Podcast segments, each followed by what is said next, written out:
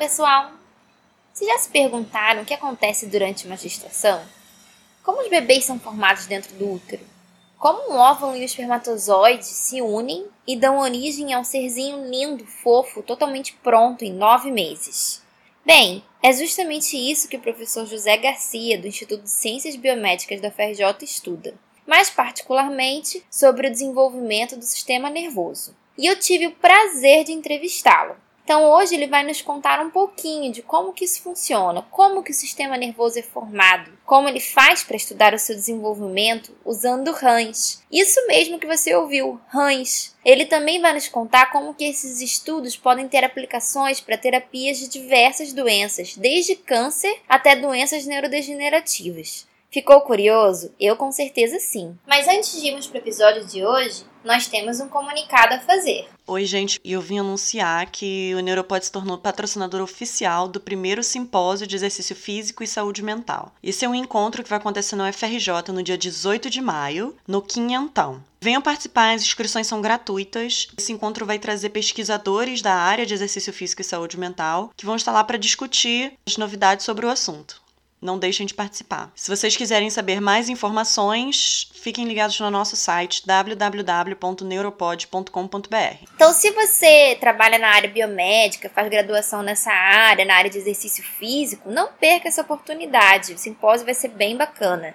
E a gente vai estar tá lá e vamos sortear canecas lindíssimas do Neuropod. Então, se você gosta disso, não perca essa oportunidade. E agora vamos para nossa entrevista maravilhosa com o professor José Garcia Abreu, da UFRJ. Meu nome é Fernanda Barros Aragão. Meu nome é Paula da Silva Frost. E esse é o Neuropod.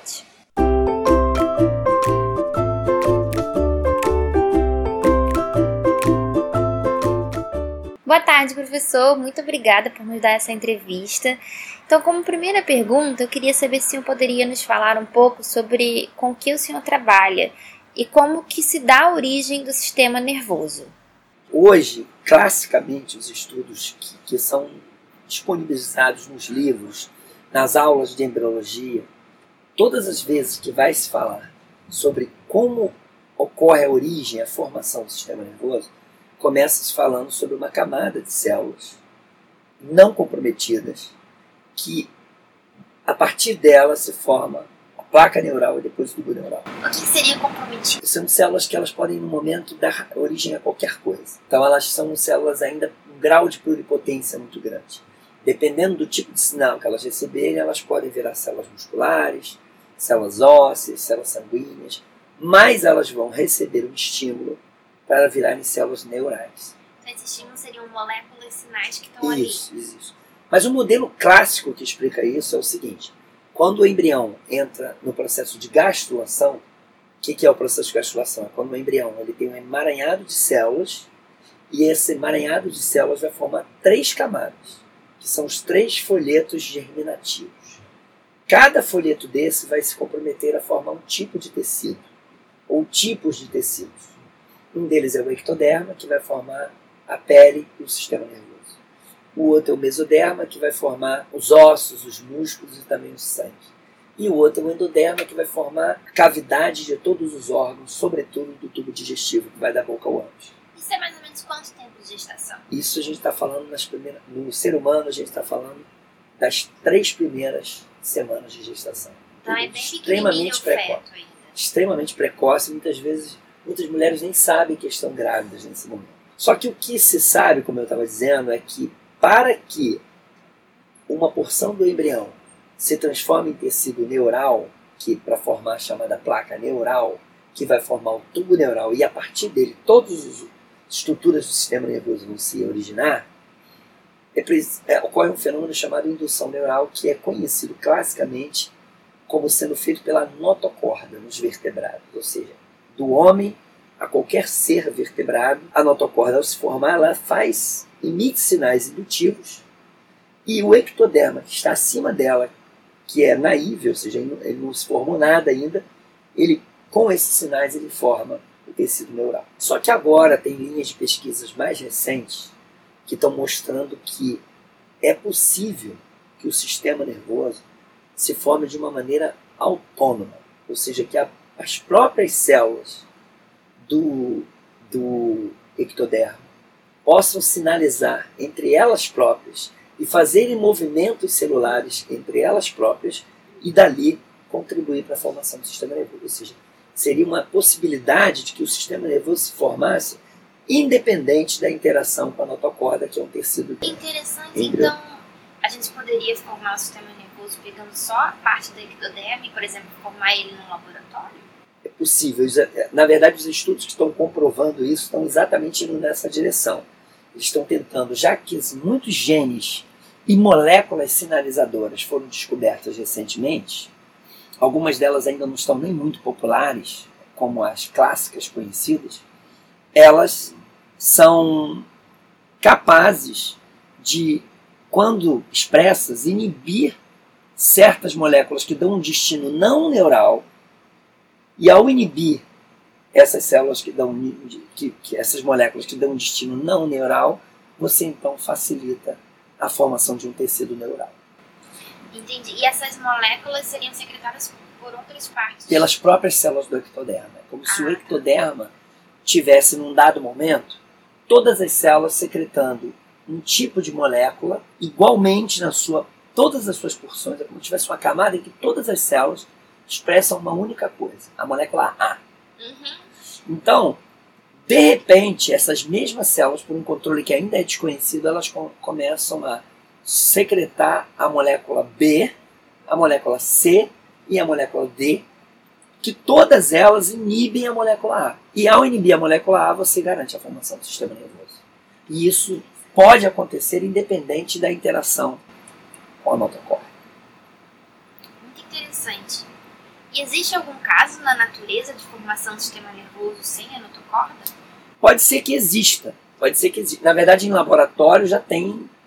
É possível fazer embrião, é, manipulações embrionárias em modelos embrionários. Um modelo muito utilizado é o que a gente utiliza aqui, que é de, um, é de um, uma rã. A rã, como todos sabem, ela na verdade a, ela põe um ovo que é fertilizado por espermatozoide, que o macho solta. Eles fertilizam e aí começa uma série de divisões celulares e todos os processos que acontecem nos seres humanos vão acontecer até formar um girino. Depois desse girino, ele sofre metamorfose e forma finalmente a rã ou o sapo. Então vocês usam essa RAM para estudar esses processos Bem precoces, exatamente. Aqueles primeiros, assim que acabou a fertilização, que você fez várias multiplicações celulares e agora você ter célula para formar todos os órgãos, a gente faz um olhar muito especial justamente para esse momento em que uma célula pluripotente, que pode dar origem a qualquer coisa, ela vai se transformar em célula neural. E por que, que vocês fazem isso especificamente na RAM? Essa é uma pergunta muito boa, porque um dos maiores desafios de estudar o desenvolvimento embrionário é você ter modelos no qual você possa interferir no desenvolvimento embrionário para poder entender como é que ele acontece normalmente. Isso seria muito difícil, se não impossível, de se fazer em animais cujo desenvolvimento é interno, como no caso do homem. A fecundação do, do óvulo pelo espermatozoide no homem é interna e o desenvolvimento do embrião é interno. Isso também acontece com o camundongo. Então, em geral, os embriões mais utilizados em pesquisa de embriologia de vertebrados são os anfíbios, rãs, peixes, que também têm um desenvolvimento externo, e aves. Então, esses três modelos recapitulam os mesmos processos que acontecem em seres que têm fecundação e desenvolvimento interno, que são a fertilização é igual, as clivagens celulares para formar várias células é igual, a gastrulação que é para formar os três primeiros folhetos primordiais, também é igual. A neurulação também é igual. Então, tudo isso é conservado entre os vertebrados. Então, sendo conservados, nos permite utilizar esses modelos para que a gente possa manipular tanto ao nível celular quanto ao nível genético. Então, eu posso modificar células num embrião desses e posso modificar genes e com isso eu vejo, eu manipulo o desenvolvimento das estruturas que eu quero ver. Eu vou saber se vou favorecer mais a formação do sistema nervoso, ou eu vou saber se estou favorecendo mais a formação de uma outra estrutura, por exemplo, músculos, é outro tecido que não tenha nada a ver com o sistema nervoso. Nossa, isso é muito interessante. Então, por essa manipulação que vocês conseguem descobrir o papel de cada um dos genes ou do que quer que vocês estejam modificando, né, para a formação do sistema nervoso e dos outros órgãos. Né? Exatamente. Muito legal. A embriologia moderna, ela tem um nome diferente, ela é chamada de biologia do desenvolvimento. Porque o que ela basicamente fez é que ela passou a olhar o desenvolvimento embrionário de uma forma um pouco mais dinâmica e mecanística. A embriologia, durante muito tempo, ela, ela compreendeu os aspectos morfológicos de como você vai de uma única célula a um corpo completamente formado eh, Uhum. com órgãos funcionais. Mas de uma maneira com um olhar bastante morfológico. Como que é o formato, A anatomia quais do embrião, exatamente. existem ali, Isso. né? Como é que uma vez. estrutura aparece ou desaparece. Ao longo do desenvolvimento do embrião. A biologia do desenvolvimento ela se preocupou com ir um pouco mais a fundo. Ela quis saber como é que as interações entre essas células regulam todo o padrão gênico que garante a formação de um tecido específico, de um órgão específico. Isso é um estudo muito importante porque nos dias de hoje em que se busca a todo custo uma terapia a partir de células tronco, a partir de células embrionárias, é muito importante que se entenda a formação do embrião naturalmente. Porque entendendo isso, você vai saber quais são os genes necessários, quando eles são expressos, que células os expressam e qual o produto de interação que vai gerar um órgão específico. Então, isso hoje em dia só é possível fazer com esses modelos. é, quer dizer, a maioria dos modelos são modelos de desenvolvimento externo, mas existem algumas manipulações que podem ser feitas em camundongos, sobretudo aquelas que você modifica o status genético de algum camundongo, mas isso é um, é um procedimento mais complexo e também muito mais caro. Isso seria interessante, então, para terapias com células tronco, mas também para a gente entender, talvez, malformações durante a gestação. É, acho que tem muita gente que pode estar interessada nisso por causa do recente surto da, do vírus da Zika e do vírus da chikungunya, que foram relacionados a- a de microcefalia e outras malformações, né? Então, isso poderia ser estudado nesses modelos? Sim, o que, na verdade, essas- esse campo da ciência cuida é de entender os fenômenos, os mecanismos básicos da formação normal e entender também o que explica o anormal. Então, o anormal ele pode acontecer por uma, uma malformação congênita natural, é, isso já é campo de estudo há muito tempo. As malformações congênitas elas podem ter ser derivadas de vários fatores, fatores genéticos, fatores da, gestacionais e também fatores ambientais. No Como, caso, por exemplo, bebida, né? bebida, exposição à radiação, choque mecânico, Às vezes alguns remédios também. é, né? remédios, drogas que possam ser consumidas. Então, tem um espectro muito grande. No caso dos vírus recentemente discuti- é, descobertos, com um efeito sobre as formações embrionárias, já tinha uma matriz muito boa para estudar. O que se teve que avançar era em que momento esses vírus, de fato, afetavam os chamados períodos críticos do desenvolvimento do corpo humano. Na verdade, um foco muito grande foi dado ao cérebro, por causa da questão da microcefalia, mas a questão que envolveu esses vírus, ela na verdade é sindrômica, são síndromes, porque você tem um- uma combinação de defeitos e não apenas um único defeito local, focal em um lugar. Mas evidentemente o maior foco foi dado na microcefalia, onde o vírus tem uma atração natural por tecido nervoso e lá pôde criar uma série de desorganizações que combinaram com formas anormais de desenvolvimento do sistema nervoso. Então esses estudos eles preparam a base para entender essas malformações, mas eles também por descobrirem novos genes, a maneira que eles funcionam, que moléculas eles expressam e como elas funcionam, você também dali cria uma matriz muito importante para o estudo de células tronco. Como utilizar o maior potencial de uma célula tronco para que ela derive o órgão ou o tecido que você realmente está interessado e não algo que você não esteja interessado. Saiu recentemente uma pesquisa, o senhor deve ter visto, de que eles conseguiram fazer um membro inteiro, né, uma patinha inteira de um rato in vitro, usando o arcabouço de um, um pedaço do membro do rato que faleceu, e eles usaram células tronco é, já no estágio mais comprometido para encher aquele arca- arcabouço e formaram tanto músculo quanto vasculatura, né, o tecido ósseo, a pele, fez um, o bracinho inteiro do rato in vitro, né? Isso poderia ser muito bom para transplantes e, e para casos, né, que as pessoas precisem de, de membros e etc. E você acha que um dia as células-tronco também poderiam ser utilizadas para tratamentos no sistema nervoso? Por exemplo, doença de Alzheimer? Eu não tenho dúvida que o caminho, é, do jeito que a ciência está avançando, o caminho é que a gente tenha a possibilidade de fazer o que a gente chama atualmente de medicina de precisão, que é aquela medicina voltada para o problema do indivíduo e não para o problema populacional. Há várias críticas sobre esse tipo de ciência, mas o fato é que é muito mais vantagem você pensar numa terapia celular com células-tronco quando ela é derivada a um paciente que doou as próprias células. Então, é muito provável que a gente consiga, acredito que nesses tempos ainda, é ter avanços com o sistema nervoso, porque as pesquisas estão muito avançadas e, e eu, eu, pelos conhecimentos atuais eu imagino que a gente deve chegar nisso. Eu apostaria que vamos chegar.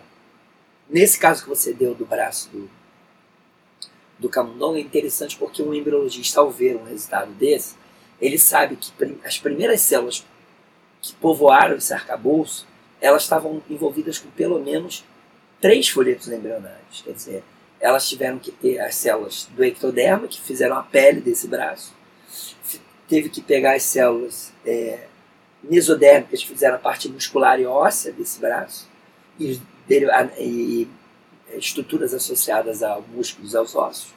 Teve endotélio, que, da onde vem uma parte vem do endodermo, e possivelmente, eu não sei se esse braço ele foi funcional, ou seja, ele, se ele, ele tinha nervos. É, ele deveria ter nervos, então ele também teve células do, das, provavelmente da chamada crista neural, uma vez que ela teve células de nervo periférico, eu imagino. Então, vejam que tudo que aconteceu nessa formação artificial de um, de um membro de um camundongo envolveu conhecimentos de, de embriologia de biologia de desenvolvimento que foi que hoje em dia estão muito bem conhecidos e que as pessoas simplesmente puderam recapitular dando as células, colocando lá as células que tinham potencial para desenvolver tudo isso. Sim. E já no estágio de desenvolvimento que elas iam seguir para aquele, para por exemplo, botar no célula no arcabouço do músculo, né, células que já iam já estavam com desenvolvimento mais avançado para formar músculo, né, e não formar é, vasculatura ah. ou pele, que não seria útil naquele. É, essa é uma outra coisa importante no desenvolvimento. As células elas têm uma potência, ou seja, a capacidade de gerar outras, é, que é perdida ao longo do tempo, mas ela é mantida na vida adulta. Alguma coisa é mantida na vida adulta. É, então, quanto mais embrionário, mais potência, mais capacidade de formar outras células você tem no sistema. E quanto mais você avança no desenvolvimento, mais restrito é o que você consegue desenvolver a partir daquelas células. É, recentemente também saiu um trabalho, de novo no tema, de que se existe ou não formação de neurônios no cérebro adulto humano. Então, por exemplo, os camundongos, isso já é bem estudado, a gente sabe que os camundongos eles têm a capacidade de formar novos neurônios, né, mesmo quando adultos, principalmente quando eles fazem exercício físico, quando são submetidos a uma tarefa de aprendizagem, né? Mas isso nos humanos ainda tem um grande debate, né? Você tem alguma opinião sobre isso? É, o, uma, uma das grandes é, quebras de paradigma no estudo do desenvolvimento do sistema nervoso foi admitir que o sistema nervoso tinha uma população é, intrínseca de células tronco que poderiam gerar novas células ao longo da vida. Isso foi uma descoberta muito importante, porque imaginava-se que o cérebro, uma vez formado, todas as células é, seriam definitivas ao perdê-las, principalmente os neurônios, Já ao perdê-las você não teria como repô-las. O que está ainda obscuro é como é que você repõe uma célula em degeneração, considerando que o cérebro ele não é apenas uma, é organizado a partir de colunas celulares simples. Não, elas ele, têm umas interações Elas têm interações de circuitaria. Então são um circuito com processos para todas as regiões e que se intercomunicam.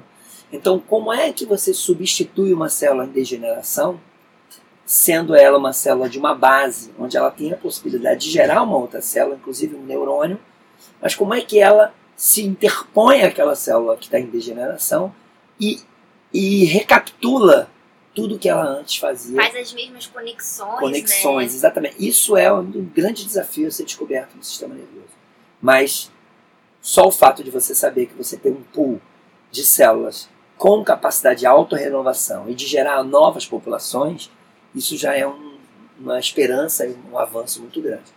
O que falta agora é descobrir como é que isso acontece. E vocês aqui no laboratório também têm linhas de pesquisa que tratam sobre cânceres, né, gliomas, não é? E, e também... câncer de cólon, é, cólon retal, intestinal. Uhum. E eles também têm relação com a pesquisa de desenvolvimento? Então, isso é, foi uma uma ideia que nós tivemos no laboratório, que não é muito difícil de ter essa ideia, que é o seguinte: o embrião ele é um tubo de ensaio para a vida adulta. Tudo que acontece no embrião, de certa forma, é, acontece na vida adulta de uma maneira mais restritiva. Então, uma via de sinalização celular que acontece num período específico do desenvolvimento, depois na vida adulta ela está envolvida com uma outra característica fisiológica do, daquele ser adulto. Ela não deixa de existir. Não deixa de existir. Muitas vezes ela é silenciada ou ela é, é, é um pouco mais regulada finamente para que ela, como ela, ela tem efeitos muito drásticos, para que ela não seja muito exacerbada. Porém, a gente também sabe que quando você tem uma desregulação supranumerária dessa via, ou seja, quando você aumenta, você pode acabar formando diversos tipos de cânceres. Que é o, o câncer ele é uma uma proliferação das células né, descontrolada. Elas começam a se proliferar, né? E isso tem relação então com a embriogênese, que também tem muita proliferação tem de células. Então a gente começou a utilizar o embrião como uma espécie de modelo para entender como brecar, como inibir esse crescimento exacerbado de certas células que utilizam vias embrionárias para virarem tumorais. Entendi. E também utilizamos esse mesmo modelo para utilizar degenerações, porque essas mesmas vias que são finamente controladas, se elas forem exacerbadas, elas formam tumores. Mas se elas forem suprimidas, elas formam degenerações ósseas, neurais, é, musculares. Então a gente focou um pouco nas neurais para tentar, numa, num determinado tipo de degeneração do sistema nervoso, reiniciar, ou seja, reativar aquela via que foi perdida, para ver se você consegue ativar uma população celular para que você não tenha mais é, a perda que você está, está com risco de ter. Então, todo, tudo isso foi feito utilizando o modelo das RANs. Vocês usam o modelo das RANs para testar vários novos possíveis medicamentos, novos fármacos, né? Que vão ativar mais ou inativar essas vias. Como é que a gente faz isso? Como nós conhecemos o desenvolvimento embrionário natural e como nós conseguimos manipular o desenvolvimento embrionário para formar estruturas especificamente que nós queremos, nós começamos a tratar esses embriões com esses compostos e observar que caminho eles davam, se eles revertiam certas características, ou se eles não alteravam, ou se eles alteravam numa direção favorecendo o desenvolvimento de uma maneira mais acelerada. A partir dessas observações, a gente encontrou compostos que são é, ativadores, como você falou, de certas vias, e outros que são inativadores. E aí nós movemos para os modelos é, que recapturam doenças que, no qual você tem superativações é ou câncer. inibições. Superativações no caso do câncer e inibições como no caso das doenças neurodegenerativas.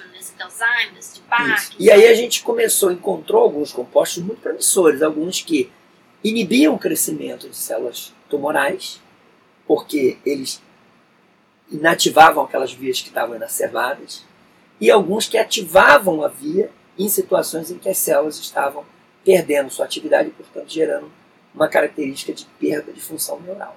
Esses estudos estão muito promissores, ainda não se pode dizer que a gente tem a cura de nada, mas em modelos animais, e agora nós estamos combinando vários modelos, estamos combinando os embriões, mas estamos também combinando modelos de camundongos, onde você pode ter a doença, pode induzir um tumor no camundongo e aí tentar reverter, você pode induzir problemas de memória no camundongo e tentar reverter isso. Então a gente está começando a sair um pouco para uma linha mais funcional, vamos dizer assim, adulta. Mas utilizando os princípios do desenvolvimento embrionário para poder entender o efeito desses compostos. Nossa, isso é muito fascinante, né? Nunca imaginar que o estudo numa rã poderia trazer né, impactos e consequências e conhecimentos tão importantes da nossa própria fisiologia, talvez trazer tratamentos para doenças que ainda não tem. Isso é muito interessante.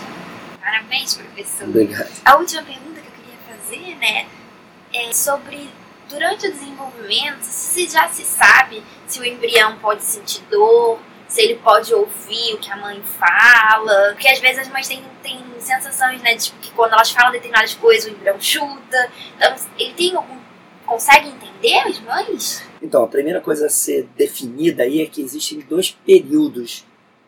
Estou imaginando que você está se referindo à gestação humana. Sim, a gestação humana. Então, existem dois períodos na gestação humana e de outros animais, mas que, que devem ser entendidos como separados. Uhum. Eles são contíguos, ou seja, quando um acaba, o outro começa.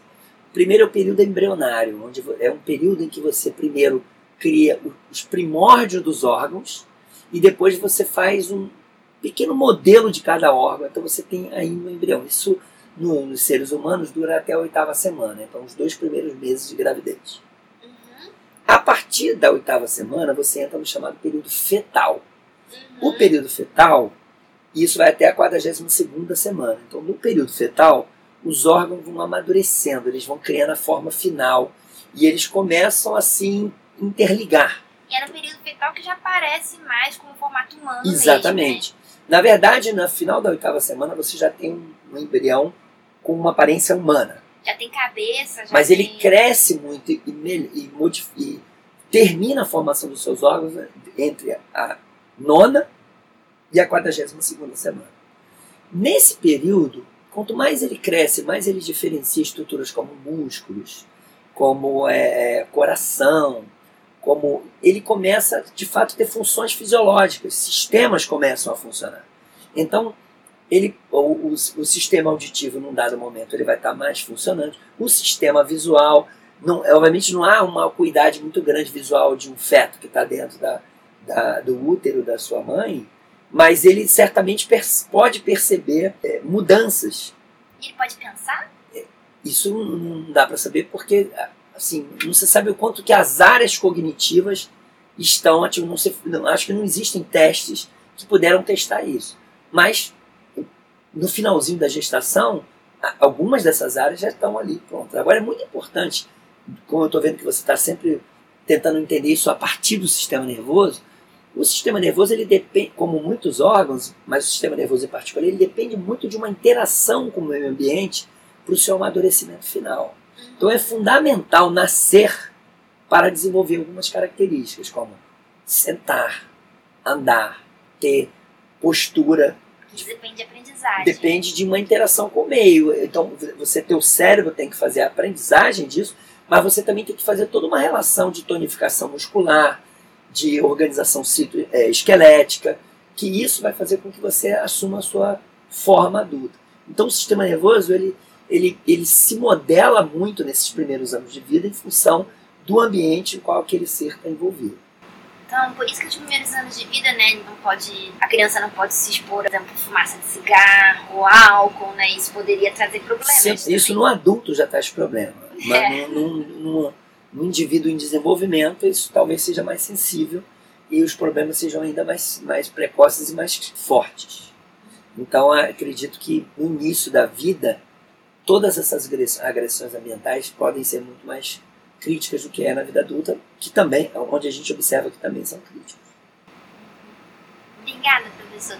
E a última curiosidade é, então, durante esse período embrionário, né, antes do período fetal, já há formação da cabeça.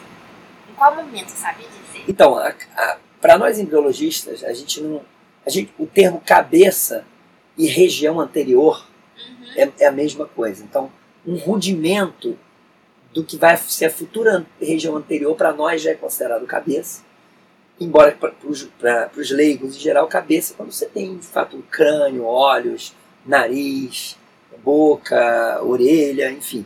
Isso é uma definição de cabeça. Então, logo muito cedo, quando você forma a placa neural, nesse momento você já define o que é anterior e o que é posterior nessa placa neural.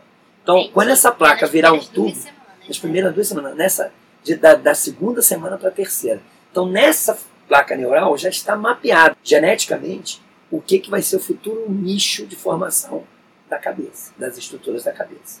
Isso é muito precoce.